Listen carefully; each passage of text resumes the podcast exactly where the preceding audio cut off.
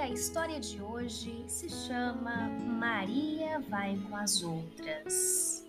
Desenhos e história de Silvia Ortoff, editora Ática. Maria vai com as outras. Era uma vez uma ovelha chamada Maria.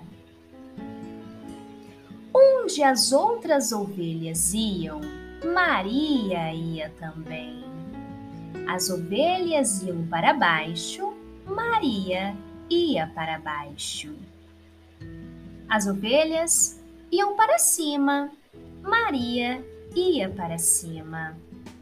Maria ia sempre com as outras.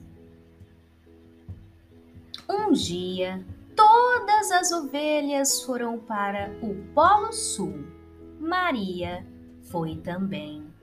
Ai, que lugar frio! As ovelhas pegaram uma gripe. Maria pegou gripe também. Atchim! Maria ia sempre com as outras. Depois, todas as ovelhas foram para o deserto. Maria foi também. Ai, que lugar quente! As ovelhas tiveram insolação. Maria teve insolação também. Uf!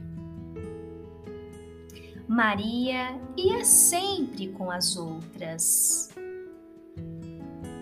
Um dia, todas as ovelhas resolveram comer salada de giló. Maria detestava giló, mas como todas as ovelhas comiam giló, Maria comia também. Que horror!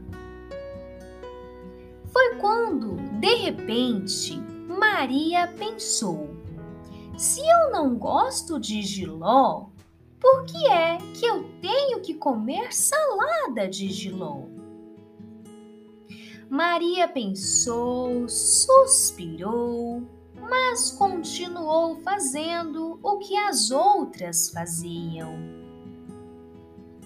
Até que as ovelhas resolveram pular do alto do corcovado para dentro da lagoa. Todas as ovelhas pularam. Pulava uma ovelha, não caía na lagoa, caía na pedra, quebrava o pé e chorava. Mé! Pulava outra ovelha, não caía na lagoa, caía na pedra, quebrava o pé, chorava. Mé! E assim, quarenta e duas ovelhas pularam, quebraram o pé, chorando. Mé! Mé! Mé! Chegou a vez de Maria pular. Ela deu uma requebrada, entrou no restaurante e comeu uma feijoada. Agora, Mé, Maria vai para onde caminha o seu pé.